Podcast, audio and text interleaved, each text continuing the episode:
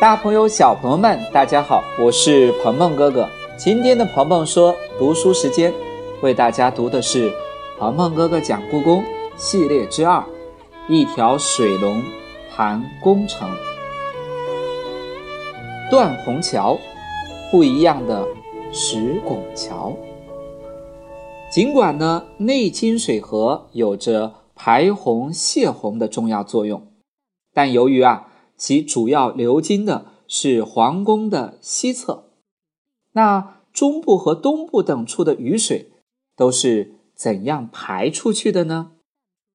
紫禁城啊，在规划设计的时候就已经考虑到这一点了，设计了很多明沟和暗沟，这些纵横交错的通水管道，使雨水能及时通畅的注入到。内金水河最终呢排出紫禁城，利用地面的坡度，使雨水呢首先流入到房屋四周边角处的石水槽，这呢就是明沟。比如说三大殿的那个高台中心的地方啊，比四周高了大约有一米，排水呢非常明显。在周围石栏杆的栏板底部还有小洞，与昂头向外的螭首相连。即便是大雨滂沱，也能很快的排干净。流到太和殿广场上的雨水，由于紫禁城呢北高南低的地势，最终呢流向东南边和西南边台阶下的。圈洞，雨水啊会通过这样的圈洞流入到地下水沟当中。这些水沟啊有主有次，纵横交织，沟通连接起不同的宫殿和庭院，形成一个巨大的排水网络。这些身处建筑或者道路下面的水沟，那就是暗沟了。有些入水口呢是券洞形状的，和明沟相连接，人们呢叫做沟眼。有些入水口啊做得更加漂亮，就像是明清时候的铜钱，人们叫做钱眼。紫禁城里最明显的一条暗沟啊，在神武门内侧，内宫墙北侧的石板道下边。这是一条横贯宫城东西的巨大的下水道，西端呢通入城隍庙东侧的内金水河，而东侧呢通过另一条向南流去的暗沟，通入东南部的金水河。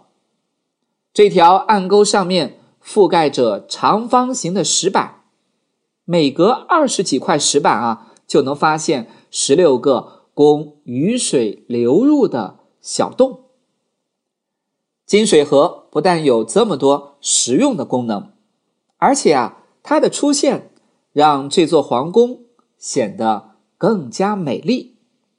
如果把金水河比作一条美丽的玉带的话，那么金水河上别具特色的石拱桥，就像是这条玉带中间所穿的。小小的珍珠，让金水河显得更加动人。据记载呀，金水河上曾经建有石桥、木桥二十多座，但是现在呀，只剩下石桥了。而在这些石拱桥当中，年代最早也是最漂亮的一座，就是断虹桥。我们先来看看这个桥的样子吧。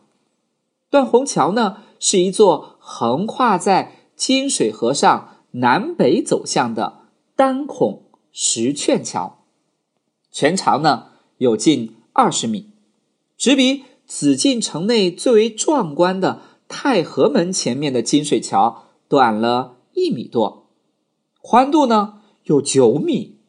可以想见，这个桥啊。在建造的时候，它的地位和等级应该相当高。整体呢，呈现出两头比较宽，中间比较细的造型。桥面是用青白石铺砌的，两侧的汉白玉石栏板上面雕刻着各式漂亮的花纹和图案。石栏板中心部分啊是两条行龙，走在前面的一条啊回首相顾，走在后面的一条追着眼前的火焰宝珠，生动神气。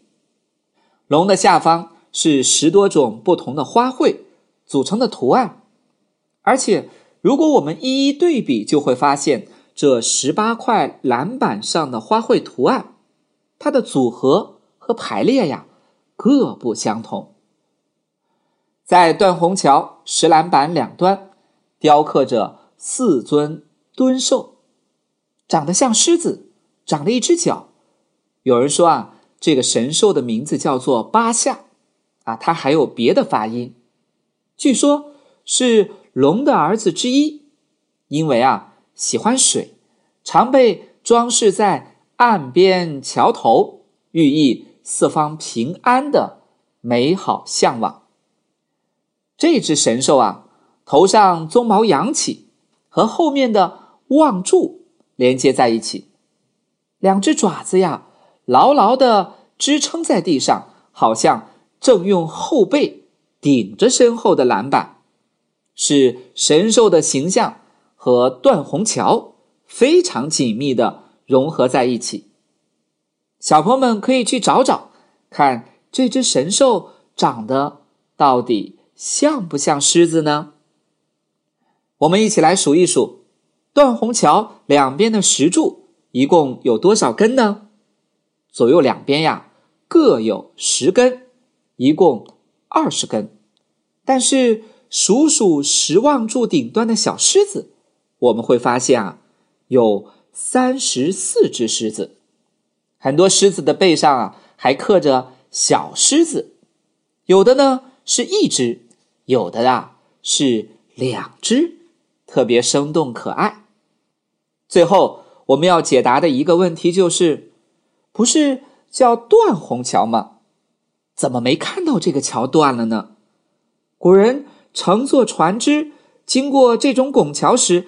抬头望着半圆形的拱券，很像是天边的一道彩虹，所以古代的很多桥啊都用“虹”来命名。但是也有说“虹”指的并不是彩虹，而是古代对桥梁建筑单位的一个称呼。每一道桥梁都叫做一虹。据说啊，明代在修建紫禁城的时候。把元代皇宫的一些建筑也修到了紫禁城里，其中就包括了一个周桥。这个桥啊，不是只有一个桥，而是有三个桥。哎，有人说可以叫做三虹。在古代，能使用三虹的桥可不是普通的桥。可是呢，这个元代的周桥在明代的紫禁城当中。既不在皇城的正门，也不在皇宫的正门，身份地位啊，远没有原来在元代皇宫时的地位高了。于是人们就干脆把原来的三红截去两个，只留下了其中的一个，比原来的那个周桥啊短了很多，所以就有了断虹桥的名字。但是肯定有小朋友想知道了，哎，到底截去的是哪两红呢？直到现在都没有一个准确的说法。当然了，也有人有不同的说法，比如说这座桥啊，并不像其他的石拱桥那样做成多边形、半圆形或者尖角形，而是做成了一个小于半圆、距离水面较低的弧形，这样。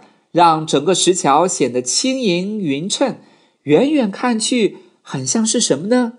像是从天上截取下来的一段彩虹，所以叫做断虹桥。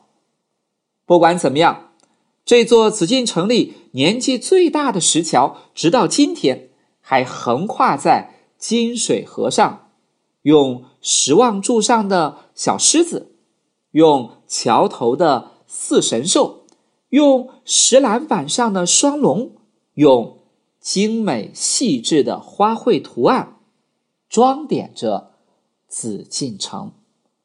好了，我们今天的鹏鹏说读书时间就到这里，我们下期节目再见。